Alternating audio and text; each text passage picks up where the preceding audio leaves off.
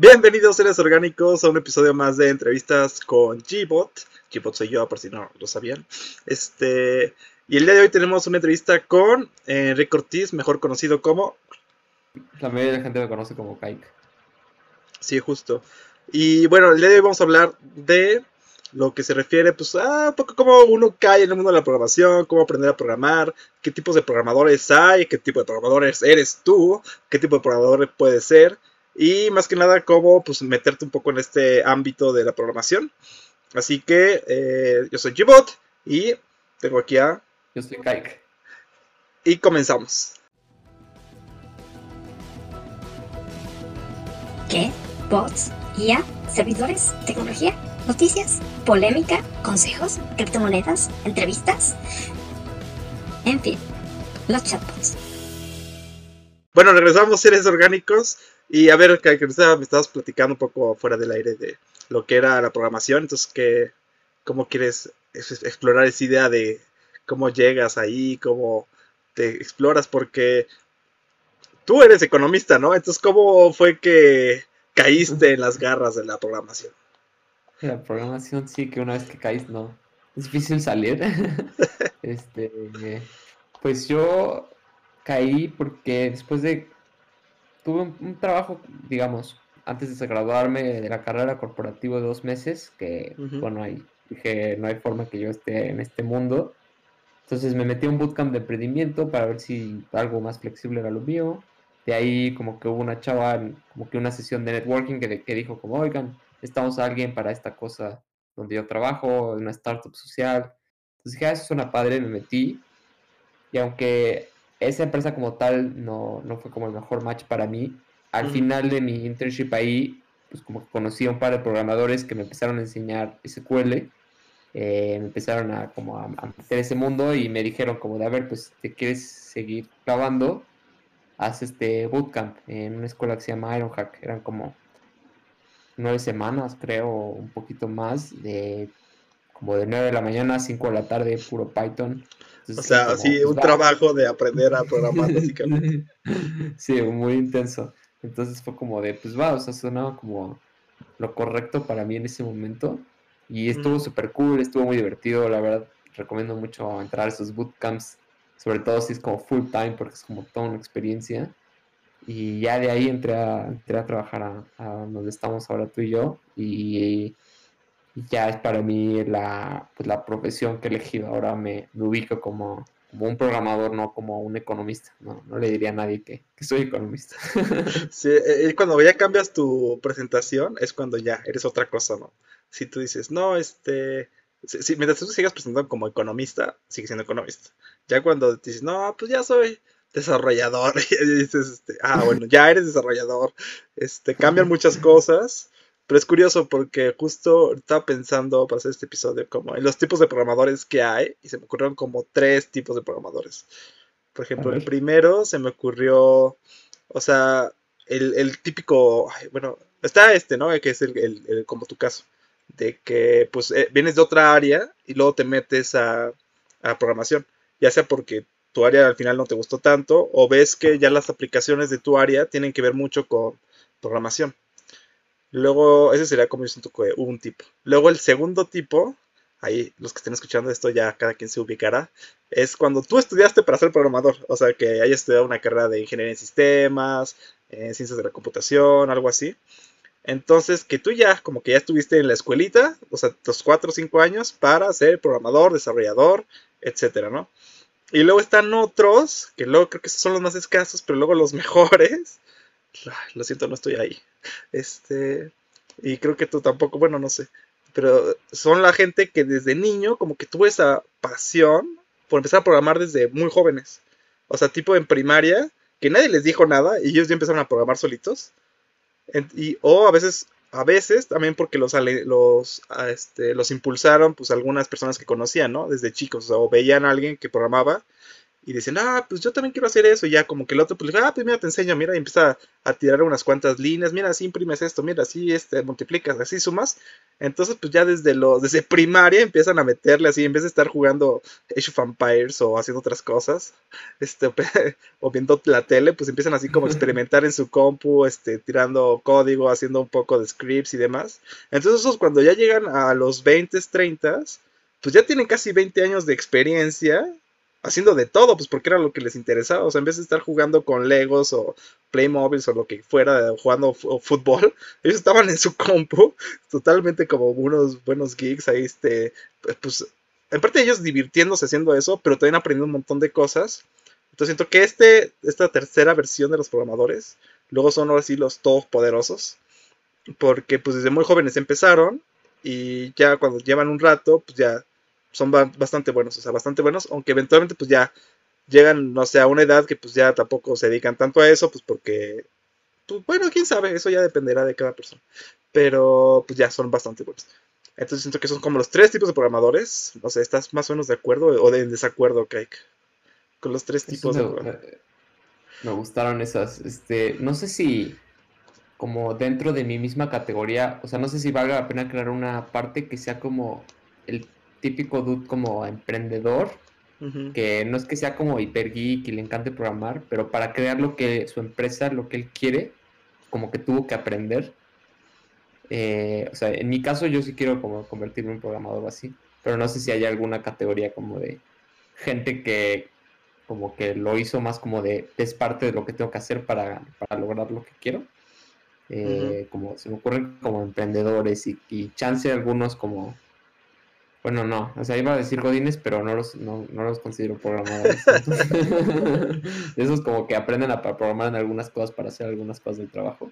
Este, pero, pero no, no, no sé si como ese tipo como de, o sea, que sean como programadores de alta intensidad, pero poco tiempo, o sea, un tipo Bill Gates o cosas así, que es como que tres años de darle durísimo y luego ya se hacen como millonarios y se vuelven más como CEOs y cosas así. Es que, sí, es que hay, luego ves que, bueno, la gente tiene transiciones, ¿no? Yo lo vería así.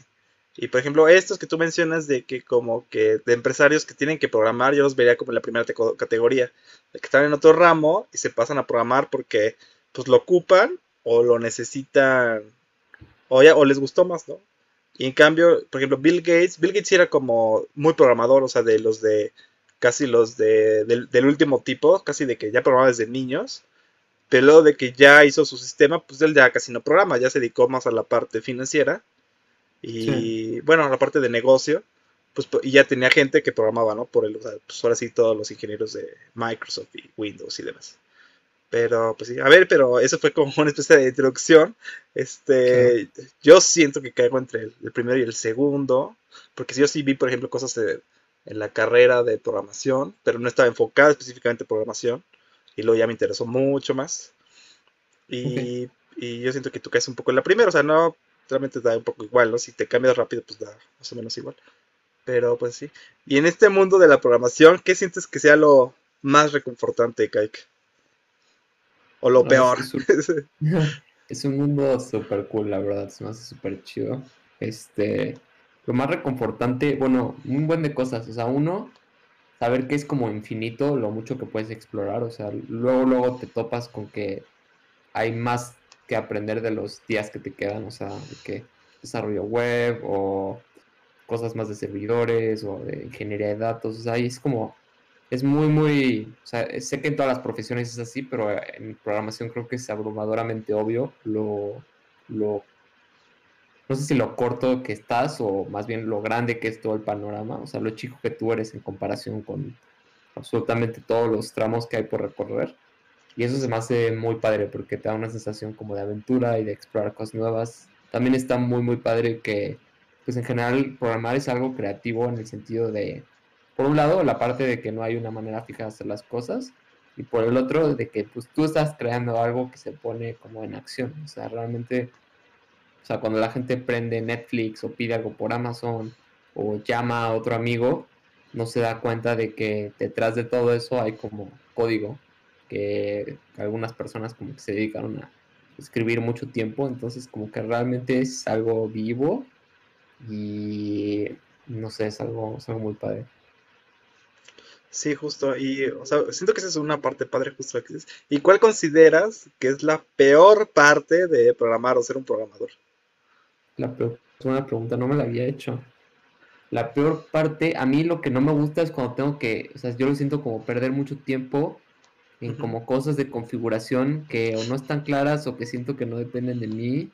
Eh, o sea, como que cosas que me obstruyen ponerme a programar. O sea, de que ah, se trabó la versión de Python y de que mugre error rarísimo y está Flow, nadie sabe qué onda y como y ponerte ahí dos horas hasta que un comando raro en la terminal lo arregla todo, como que, es como que a ver, o sea, esas dos horas no fueron de programación, sino de andar ahí metiéndome como, no sé, como en el pad de mi compu o cosas así, como que esas partes sí digo como de, a ver, eso no me late, como que quiero ya por sentarme directo a programar y a veces, a veces no, a veces no es tan así, a veces te tienes que pelear con algunas cositas.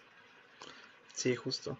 Es, sí, eso de pelearse con las configuraciones siempre es de flojera, ¿no? Y luego es para que luego no quede y luego, oh, es que tienes que instalar esto, esto, esto y esto y esto para poder correr esto. Entonces, mm, ¿en serio? ¿Tengo que hacer todo eso antes de empezar a darle?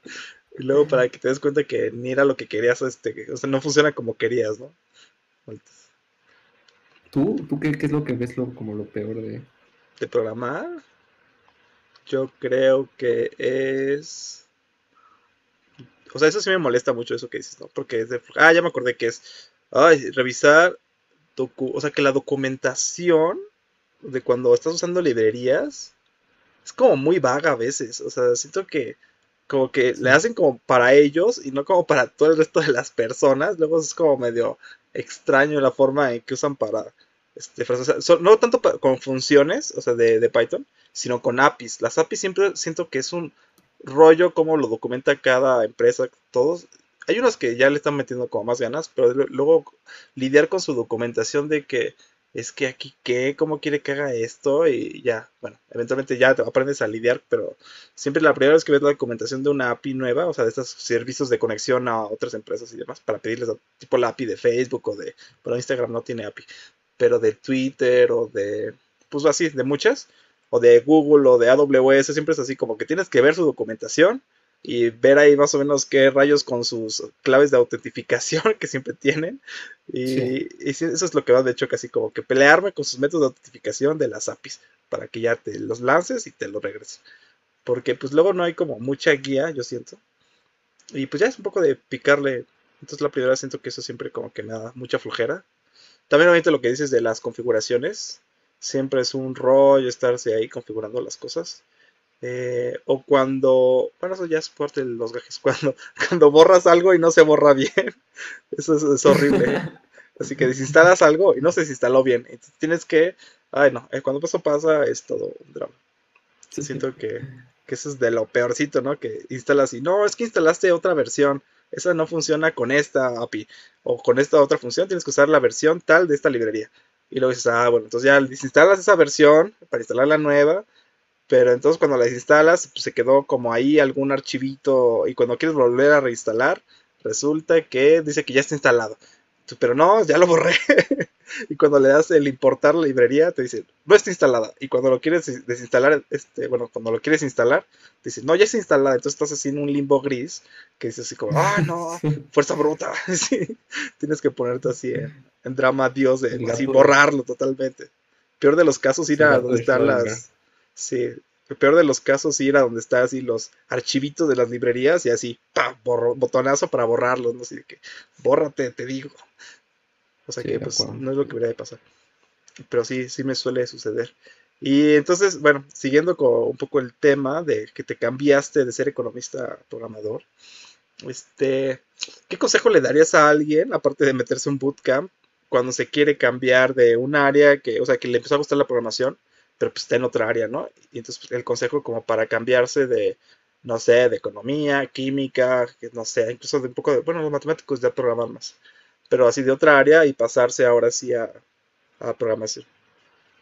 Claro. O sea, yo creo que lo mejor que pueden hacer, aunque sé que no siempre es más fácil, es este entrar a un lugar donde de preferencia que sea empresa de tecnología y dos, que haya muchos otros programadores. O sea, eh, yo quería entrar aquí a donde estoy porque, pues, no sé, de 20, 30 personas que somos, pues 15 o 20 programan y a eso se dedican, ¿no? Y es como que eso es lo que quieres, o sea, es como si dijeras, oye, me quiero hacer bueno en foot, o sea, pues métete a un buen equipo de fútbol, o sea, que todo el tiempo estés entrenando, que veas como otras personas eh, juegan fútbol, que te sus tips, que haya un buen coach, que estén en, torneos interesantes. O sea, la verdad es que es este, un poquito mala idea como que creer que tú solito te vas a rifar y que vas a ser un genio y así. Entonces, como que es muy buena idea meterte a un ambiente en donde solito el ambiente te jale a pues, programar más y como que sí convertirte en, en programador. Yo creo que eso es lo, de lo mejor, aunque sé que a veces pues, no es tan fácil. ¿Y cuál sería el consejo a los nuevos programadores ya estando ahí en la aprobación? ¿Qué les darías de consejo cuando no pueden hacer algo? No vale decir, este, está Overflow, bueno, sí vale decirlo. Este, sí, sí, o sea, pero un poco pausa antes de Stack Overflow, o sea, y diría como, primero, pues como mantener la calma, o sea, como, hace poco me pasaron un código de, ah, esto le pone un, le puedo poner este, una imagen a un PDF en la esquina, y queda súper bien, ya lo copié, lo pegué, lo corrí, y lo ponía como en una esquina inferior, chiquititito. Yo lo quería en la, esquina contraria, la de hasta arriba a la derecha y más grande. Entonces como que ya sabes de que pum, luego, luego está flow y así como desesperándome y luego fue como, no, a ver, vamos a ver la documentación de esta función. Y ya decía, como haces el rectángulo que tú defines y tal, y entonces ya vi los números.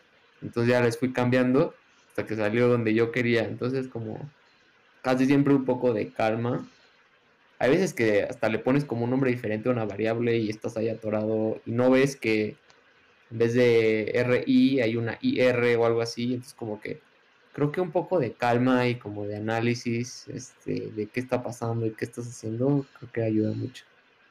Ok. A ver, y aquí siento como tú el malo, este, ¿qué le dirás a alguien? O sea, para que le, o sea, como para decirle, no, esto no es lo tuyo, o sea, no te dediques a programar. O sea, ¿cuándo le dirías eso a alguien? ¿O nunca se lo dirías a alguien?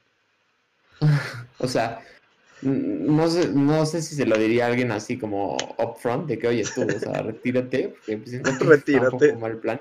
y, y, además de que creo que no, no es tanto de, o sea, creo que es mucho de más que decir como hay una habilidad innata de programador, o sea, creo que depende mucho de, tus hábitos también, o sea, creo que con mejores hábitos la gente puede mejorar sus habilidades de, programación, en particular, este, qué tanto se pueden como concentrar y, y, demás, este, pero más bien, pues yo diría que si alguien no lo disfruta, o sea, si no ve con optimismo y cierto gusto y alegría el sentarse a escribir código, o no se descubre a sí mismo pensando como, ah, tengo que hacer esto, pero quiero ver cuál es como la mejor forma de hacerlo, quiero ver cómo diseñar el código y por gusto empieza a hacer como que diagramas de cómo van a estar conectadas como sus clases y cómo, cómo al final se va a ejecutar como lo más óptimo posible y cómo por gusto como que se mete a ver cómo hacer el código más rápido y como que lo ve como, o sea, y no sé, y empieza a daydreamear, creo que es una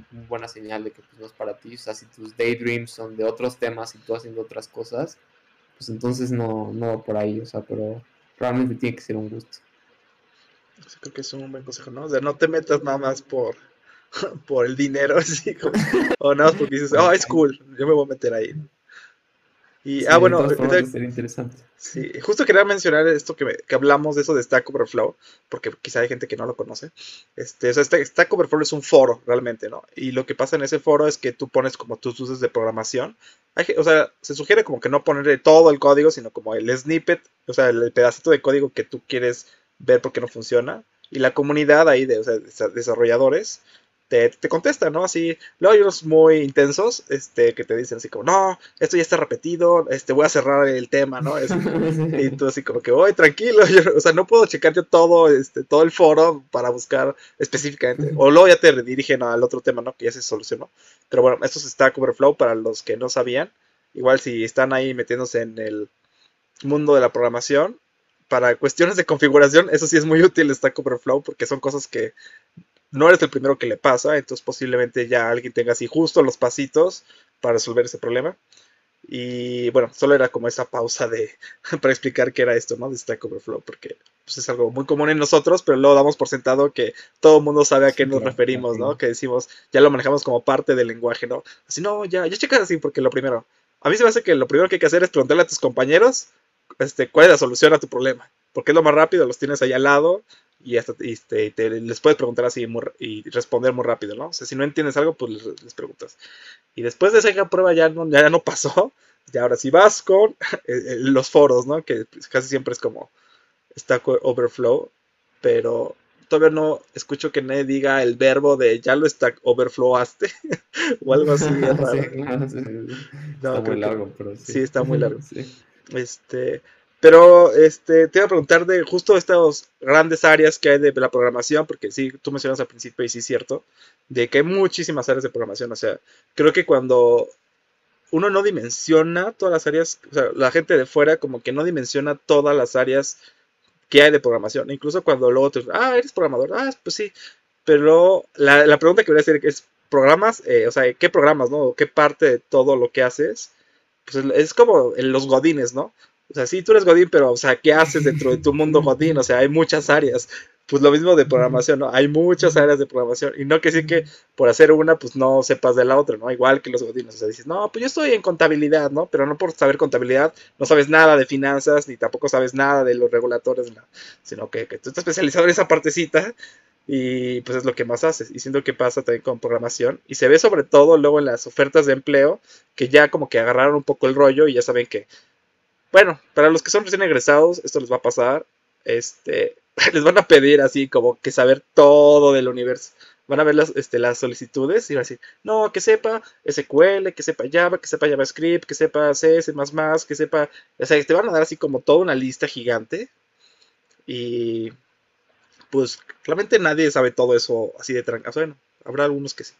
Pero muy raros que sepan cómo cumplir 100% todo lo que te piden en su deseo de Navidad de esa empresa. Entonces creo que este, pues ustedes ya se aplican ya con confianza. Pero a lo que iba era que qué área es la que menos te gusta de programación. O sea, qué es lo que tú dices, no, eso sí, no me pongan a hacer esto. O sea, lo odio, lo detesto. Eso está curioso. Este, porque no he tenido así de que experiencia en mil áreas como para tener como tanto discernimiento. O sea, sí sé que, por ejemplo, no me llama, o sea, no siento como una gran curiosidad por profundizar más en pues, bases de datos, en SQL. O sea, estuvimos como pues, en un proyecto y eh, como ya pudiste ver que me metí un poco y lo exploramos y así, pero no, la verdad no tengo como ese interés de no manches, y, o sea, este esquema eh, Y si haces esto es como tal, o sea, como que es algo que veo como de sé usarlo para probablemente resolver lo que necesito, pero, pero no, no está en mi interés ser como un pro en eso. Eh, y no he conocido muchas más áreas, o sea, realmente me he involucrado mucho con Python y ahorita estoy explorando la parte un poquito como de frontend con JavaScript.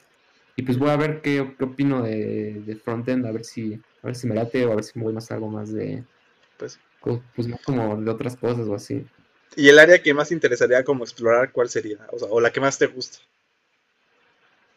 Pues, o sea, ahorita sí me está llamando la atención la parte como de, como, o sea, lo que me llama la atención sobre todo de frontend es, eh, para los que como que empezamos a programar en Python o trabajamos mucho con Python, creo que es muy obvio que luego, o sea, puedes crear cosas muy cool, pero como que más allá de un Jupyter Notebook, como que, o sea, como que raro, como, o sea, como que qué le muestras a alguien más, ¿sabes? Entonces como que siento que lo que está padre de front es como de en algún punto sí poder tener una visualización, aunque sea en una página o lo que sea, de más o menos lo que estás haciendo.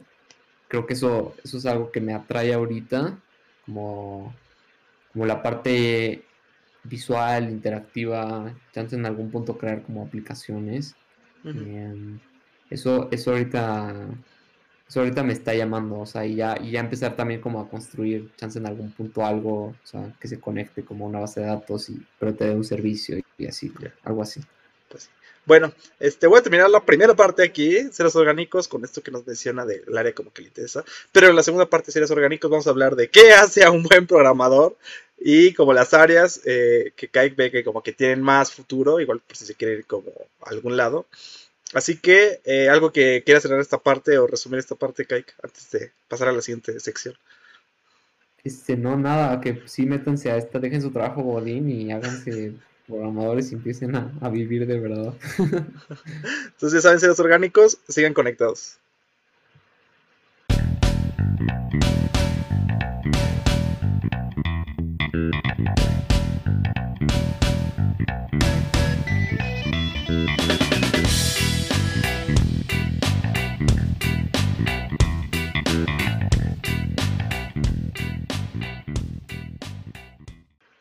Bienvenidos de vuelta a Seres Orgánicos a esta segunda parte de entrevistas con Gbot. En este caso estamos hablando con Kaik de cómo pasó de economista a programador y estamos hablando de pues, lo que a él le gustaba hacer ¿no? y que se está metiendo a frontend. Frontend es en las páginas... A ver, estamos mencionando frontend, ¿no? Pero ahorita estoy cayendo en la cuenta de que quizá mucha gente no sepa qué es frontend. Entonces, ¿cómo les describirías qué es frontend? Y también aquí pues, yo apenas me estoy metiendo, entonces pues, la neta puedo, ser, puedo dar una definición incorrecta, pero lo describiría vagamente como la parte que, o sea, si en una página web te imaginas que tiene un lado que es el lado que ve el programador y un lado que se ve el que ve el usuario, frontend es la parte relacionada con lo que ve el usuario. Entonces, cuando tú te metes a Amazon y ves como las ofertas y como que, hola Enrique, este, tenemos estas promociones para ti, todo eso está relacionado con, el front. Obviamente, front y back, pues, de alguna manera son, son lo mismo en el sentido de que sin back no hay front y sin, bueno, sin front el back no tiene tan sentido. Este, pero sería como esa parte, quizá más como la, interfaz para el usuario y ese tipo como de gadgets. Sí, justo. Y bueno, eh, íbamos a hablar justo en estos temas, eh, bueno, en esta sección, de lo que es como las áreas de programación que tienen como más futuro, a nuestro parecer, y de las... Sí, de las... O sea, sí, que era... Ay, casi un buen programador, ¿no? Entonces, ¿con cuál te la teníamos empezar? ¿Con la parte de qué hace un buen programador o la parte de cuáles son las áreas con más futuro? Mm, podemos hablar de lo de como características que a mí se me hacen importantes. ah, eso estará interesante, sí. Justo como programador, ¿no? O sea, o de desarrollador de software. ¿Cuáles son las como características o habilidades que se te hace que debería de tener alguien dedicado a esto? Claro, o sea, a, mí en lo personal, pero ya sabes que así soy, o sea, en primer lugar, sí siento que, que conviene y te ayuda mucho, o sea, empezar a respetar mucho tu atención, o sea, como tomarte el trabajo en serio, en el sentido de que, o sea, un poquito no sé, como si fueras eh, un ajedrecista o un escultor o, alguien así que para hacer un trabajo bien, como que necesita cierta mentalidad, cierto silencio, este, una, un involucramiento y una concentración pues, pues intensas en, en, eso. Entonces, como que para mí, a mí sí es más decepcionante como cuando veo la pantalla de alguien programando y de repente como que salen las ventanitas de WhatsApp con mensajes y como mil pestañas abiertas y como que siento que es faltarle al respeto al, craft, este, porque es, porque es algo, es algo, bueno, para mí es algo como muy valioso que se beneficia mucho de, dedicarle como atención intensa, o sea, es realmente como escribir, o sea, no hay ningún buen escritor que esté escribiendo mientras está como en Zoom y así, o sea, todos como que muestran un cierto respeto a, a la página en blanco. Y creo que, creo que en programación es, o sea, es similar, o sea, realmente es un arte que, pues, que requiere todo de ti. Y que más, este, pues también como cierta, que a mí la verdad es que es algo que me falta desarrollar todavía, pero como empezar a desarrollar cierta independencia, o sea, como que luego veo algo que me irrita luego en algunos compañeros de la maestría es cuando tienen una actitud un poco de, oye, no nos van a pasar esto, no nos van a enseñar cómo hacer esto, o no nos van a dar las soluciones de esto. Siento que en programación es mucho como de lo desconocido, o sea, como que tienes que aceptar que tú vas a tener que averiguarlo todo el tiempo. Es muy interesante. Y sirve para tocar algo que no mencionamos, es que aquí Kai, que está haciendo la maestría en ciencia de datos, entonces, pues es algo que por eso ahorita lo, lo ¿no? Este, pero sí, sí tienes razón en esa como, con esa actitud. Pero lo que pasa mucho en tu maestría es que llega gente que no está como desarrollando, ¿no? O sea, como que es como un curso medio de especialidad, como para hacer medio un cambio o, agarrar ciertas este, habilidades, ¿no? De, este, de este ámbito. Exacto. Sí, hay gente que está trabajando en otras cosas o, o que sí está full time en la maestría, pero no, sí, no, no llevan tanto tiempo programando, no se han familiarizado tanto con eso. Y es normal, o sea, a mí al principio, o sea, recuerdo cuando me enseñaron a hacer GitHub, o sea, o, y en general cualquier cosa me daba muchísima ansiedad, o sea, como que me paralizaba y tomaba notas de todo y como que me daba mucha ansiedad la compu, o sea, como la terminal y cualquier cosa. Y como que con el tiempo se te va quitando un poquito, la verdad, o sea, como que ya es más como de, pues bueno, vamos a explorar qué onda, vamos a aprender cómo hacer esto y como que vas aumentando tu capacidad para, para explorar nuevas cosas y, y se, hace un se hace más disfrutable. Sí, justo. Sí, esa es, creo que es una antihabilidad, ¿no? El de, el de como esperar las cosas, como ya ahora sí, como el Gerber, ya listo para comer. de acuerdo, sí. Pero pues así es esto, ¿no? Y es un poco luego lo que hacen de crítica de, pues con esto de, sobre todo los que están en, en, estas áreas, que se quejan luego un poco de las, de las clases en línea, de que no, es que no nos dicen bien todo, y o sea, sí está bien que el profesor sí tiene como que decir luego más, pero hay cosas que a veces es más importante luego el cómo lo aprendes que el que lo hagas, ¿no? O sea, porque luego si te lo dan ya todo así de, ah, pues es que aquí, pues así como que, ah, pues copian y pegan esto y ya lo que sale, ¿no? Pero pues así no vas a aprender, o sea, realmente es como que tú estar buscando, ver una forma, solucionarlo. Y siento que en esta área pues es como mucho así, porque más tu vida laboral sería así, o sea, mejor que te vayas un poco acostumbrando a esto.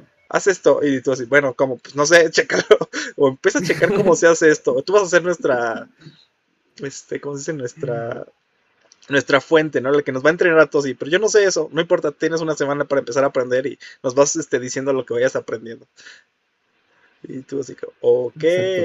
muy, muy así. De hecho, hay un meme de... de muy, muy así hay un meme de un programador de Perl que dicen así como que llegan al trabajo y llegas a, no, como el jefe, ah, ¿quién de aquí ha programado en Perl? Y así como que todos, no, ni idea. Y, alguien dice, pues yo, yo lo tengo instalado, ¿no? Así, y solo para probar y tira así como cinco líneas, ¿no? Así como el Lola Mundo o unas cositas ahí de operaciones y pues yo he hecho algo y luego, tú eres nuestro experto en Perl. Y así como que, ¿qué?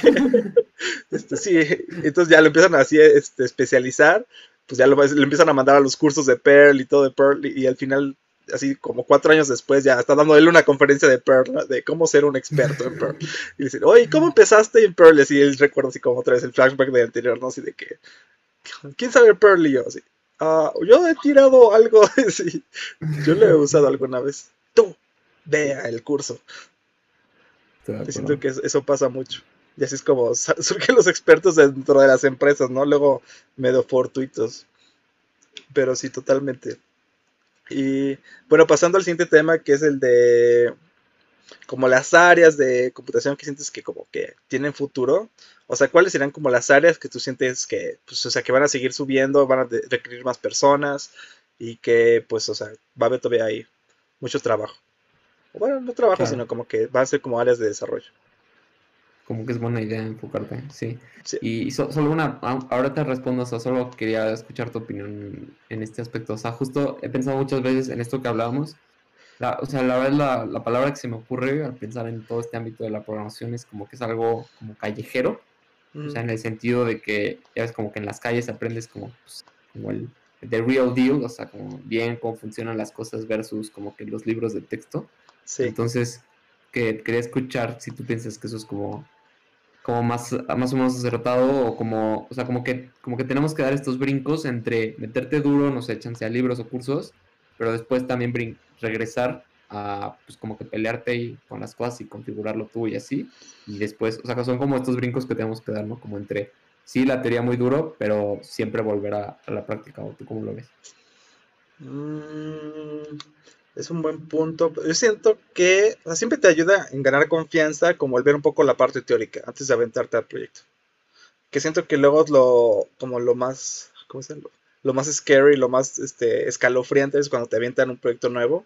Es que pues luego tú no sabes mucho de eso y te avientan así al, ruedo, ¿no? Entonces siento que luego ayuda que como que ya te hayan presentado un poco las herramientas, un poco el problema y no que te avienten tan a veces a ciegas entonces esa sería como la parte teórica. Siento que es bueno un fundamento teórico hasta cierto punto o tenerlo de respaldo, porque luego uno puede estar este, muchas horas este, perdidas por no saber un concepto teórico. O sea, y sí pasa, o de que dice, Sí. ah, es que ya llevo como dos días haciendo eso y es por un concepto teórico que tú como que no leíste o no prestaste aten- atención y ya cuando caes en la cuenta y dices, no manches, aquí estaba todo el tiempo, no sé, algo que pasaba mucho con C era como tipos de datos y, y- o sea, también en, en SQL es que hay que ser como cuidadoso con los tipos de, datos que estás manejando. Entonces, en otros lenguajes ya ahorita más alto, pues no se presenta tanto porque ya es como medio inteligente el sistema para escoger este qué tipo de datos estás usando, ¿no? Pero ese es, ese es un ejemplo que se me ocurre de que uno puede estar ahí todo el día este, peleándose con algo que es un concepto teórico que no internalizaste todavía y que por eso pues perdiste muchísimo tiempo. Entonces por eso siento que a veces sí tener una base este, teórica es buena, pero sí te sirve siempre, y siento que es lo que ya te hace bueno, el implementarlo con las carencias y las habilidades de, pues, del negocio o de los recursos que te den. Porque sí, tú puedes decir, ah, este, es como, bueno, es como en las casas, ¿no? O sea, ¿de qué están hechas los, los cables para las conexiones eléctricas? O sea, pues son de cobre, ¿no? Generalmente en las casas. Pero ¿por qué no son de oro? Oro es lo mejor, lo que mejor conduce, ¿no? O sea, ¿por qué no las hacemos de oro? Si eso fuera lo mejor, pues eso, ¿por qué no las hacemos así? Pues lo mismo te pasa cuando vas a la empresa, al- a, la, a la calle, como tú dices, ¿no? Que tienes que implementar algo, pero no lo puedes hacer todo de oro, pues porque no hay dinero para hacerlo así. Tienes que encontrar la segunda, tercera o cuarta opción que se adapte a tu presupuesto. Igual pasa, por ejemplo, siguiendo el cable de las líneas eléctricas, perdón, soy electrónico, tengo que dar cosas así de electricidad un poco. Este, por ejemplo, las líneas de transmisión luego ni son de cobre, o sea, son de aluminio, o sea, porque es más barato para largas distancias. Y lo que pasa es que el costo de pérdida energética sí compensa el costo del, del material. O sea, porque son kilómetros y kilómetros de líneas, ¿no? Quizá a lo largo del tiempo ya no compensen, pero en ese momento, así como a 10 años, que es como lo estiman, que siempre pues dicen, ah, pues sí compensa, podemos tolerar esta pérdida de, de energía. Y lo mismo pasa, ¿no? Tú llegas, no, pues vamos a poner un servidor, ¿no? Y dices, ah, sí, vamos a poner un servidor y vamos a ponerle, no sé, una, una quad, este, ¿cómo se llaman estas? Este, estos, pues, no, ahorita no me acuerdo muy bien de los nombres de los procesadores gráficos, como que se borró ahorita. Pero le ponemos este procesador gráfico que tiene 32 GB de RAM y tiene este doble y chalala. Y luego vamos a darle este procesador que tiene 4 GHz y es un este de 24 núcleos y demás, ¿no? Pero luego te puedes decir, oye, tranquilo, o sea, sí está muy padre que lo pienses así, pero pues no tenemos el dinero para hacer eso. Y Sí, entonces siento que, o igual en- en- tú tienes tu programa, ¿no?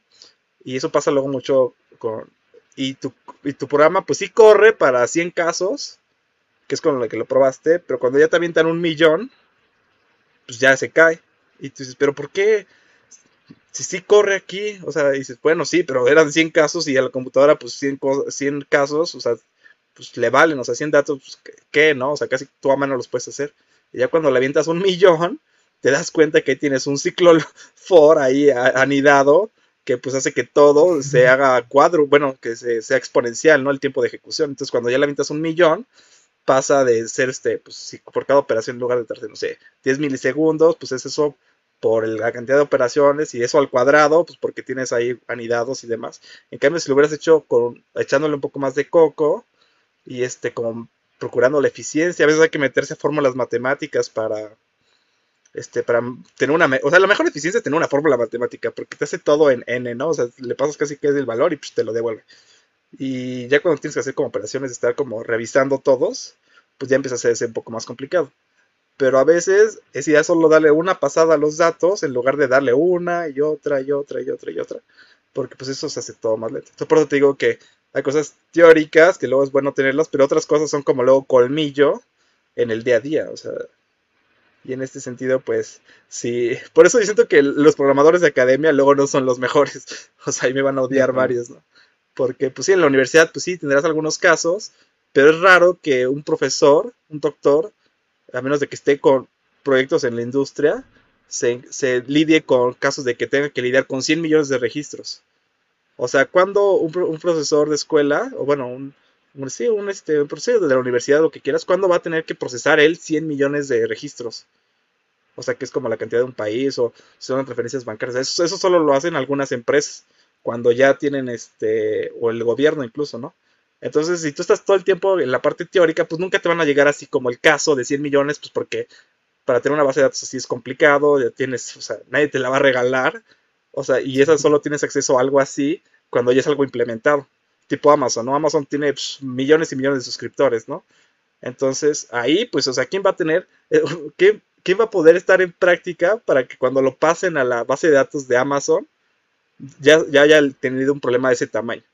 Pues solo alguien que haya trabajado con Google o otra empresa gigante. Pero si alguien viene de la uni y lo mandan a estas cosas gigantes, pues iba a tener una curva de aprendizaje en lo que aprende algunos tips para poder manejar esa cantidad inmensa de datos, ¿no? Porque si llega y usa Python y dice, ah, le voy a echar ahí un loop ahí, YOLO, ¿no? Pues no, no va a correr, o sea, simplemente se va a quedar ahí esperando días y días y pues no va a terminar. Y ahí es cuando entran otras herramientas más avanzadas que, pues, bueno, ya me divagué y, en teoría es, entrevista es para ti y no para mí. Este, pero, pero bueno, ese es como mi punto de vista. Y bueno, ahora sí, regresando al punto que teníamos, Kaik. Claro, eh, sí. Las áreas más que yo veo con más Ajá, las áreas que ves con más. Eh, pues primero, o sea, bueno, nada más quiero aclarar que todo lo que diga es cero con base en ningún artículo o research, nada más es como lo que he visto de trabajando y lo que intuyo y así. Algo que creo que es muy evidente es que ya, y, me lo comentó un compañero de trabajo que se fue eh, y ahorita está en, un banco importante en Alemania, es que esta parte ya de, como trabajar con herramientas de la nube, aunque sea de, forma básica, Amazon, Google, lo que sea, como que empieza a ser ya como un, un must, este, como que algo pues ya de todos los días. Esa parte creo que es como, es más como una herramienta que como, que como un área, a menos de que te dediques full a eso, pero, pero es como importante. Um, eso, eso lo veo como, creo que es lo que veo con más, con más claridad, la verdad. Este, y también, em, no sé, esa es, la, esa es la verdad, es la, que, la única de la que estaría así como 100% seguro. Pero en general creo que en el mundo como tal, como que va a ser, en algún punto va a ser raro que, o sea, como que los analistas o así de muchos lados no sepan como que programar en algo. Sí, no, porque sí. Es que brinda muchas posibilidades, ¿no? A menos lo básico, ¿no? Decir, ah, pues aquí me falta hacer como estas uniones, ¿no? Entre aquí y acá, nada más para obtener una mejor tabla, ¿no? Y no depender del programador que tengas que pedirle eso, ¿no? Cuando es algo bien sencillo que ellos podrían hacer casi en un minuto y que estar ahí esperando que el otro tenga tiempo.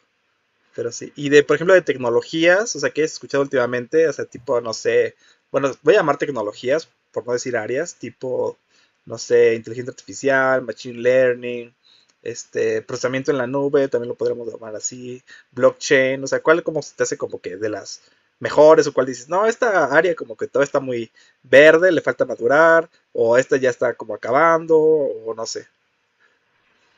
Claro, o sea, entonces pondría, como dije, procesamiento en la nube, lo pondría muy arriba, y luego machine learning y, y todas esas cosas. Eh, pues como que entre la maestría y, trabajando, pues, o sea, como una empresa que, que, sí está full en eso, como que me he dado cuenta de que, o sea, me quitó un poco el hype, o sea, en el sentido de que uno, o sea, como que casi nadie, casi nadie está haciendo machine learning, o sea, como que automatizando cosas o, programando cosas, pero yo creo que es muy raro el que en su trabajo día a día use como que scikit-learn.train.predict y así. Este sí lo veo como algo pues que está agarrando hype. Le veo, creo que le veo un poco más de, o sea, creo que va a ser más escaso y más valioso los que sean como muy expertos en cosas como de deep learning, de aprendizaje profundo, porque a fin de cuentas machine learning, o sea, obviamente no es tan fácil, eh, ya es todo un arte, pero ya hay, o sea, empieza a haber mil, o sea, muchas como plataformas y como este, cosas como SaaS y otras empresas que ya tienen como que todo su software para que tú nada más metas tus datos y ellos te hacen tu modelo de machine learning y así. Pero creo, entonces creo que por ese lado como que va a ser raro. O sea, por un, uno, o sea, como que casi nadie realmente lo usa bien en sus empresas. O sea, puede que hagan que un modelo, pero nada más realmente están haciendo un dashboard o cosas así. Este, y dos, pues ya hay como que cada vez más esas cosas que como que lo hacen por ti eh, entonces creo que cosas que te pueden dar cierto como edge competitivo pueden ser cosas como las que tú sabes de visión por computadora, cosas, cosas de deep learning o de reinforcement learning, creo que también pueden estar buenas y también todo lo que está relacionado con, pues sí, la parte como de back, de como poner en producción los servicios y esto en la nube o crear tus servidores o, o manejar cosillas ahí más raras, creo que todas esas partes este, van a seguir siendo muy valiosas. Pues bien. Pues bien, se acabó el tiempo, así que con esto vamos a dar por terminado el, esta segunda parte, con esto el episodio. Igual, eh, no lo mencioné antes, pero Kike tiene ahí un podcast de productividad que se llama, ¿cómo se llama Kike? Ah, en la vida real. Está en, Spotify, según yo también está en Apple, pero si buscan en Spotify en la vida real Enrique Ortiz, este, ahí les va a salir.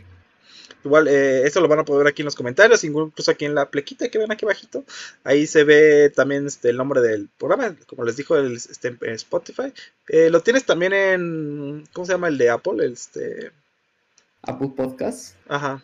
Según yo, sí, según yo sí está ahí, la verdad, ya no me acuerdo. Pero ese no lo usa mucha gente, así que... Pero según yo, debe estar ahí. Si no lo encuentran ahí, seguro en Spotify sí está. Pero creo que sí está en Entonces, bueno, si están en YouTube, pueden ir a Spotify y escuchar ahí el, podcast. Y si están aquí en Spotify, también. Entonces, solo, solo es de que tecleen ahí la búsqueda de la vida real y lo sigan. Igual, si este video les gustó, les agradó, sienten que fue útil, pues ya saben, ayuda muchísimo sus pulgares arriba, compartir y suscribir. ¿Algo más que quieras decir, Kike? Sí, sí, también escribo en un blog y le echo ganas. Entonces, si se meten a lavidareal.medium, eh, m e d i u m.com, van a ver los artículos que escribo que son eh, variopintos y están muy cool. Entonces, eso es, eso es, lo que diría y pues muchas gracias a vos. Entonces, ya saben, denle like, suscríbanse a en la vida real y nos vemos. Sigan conectados. Se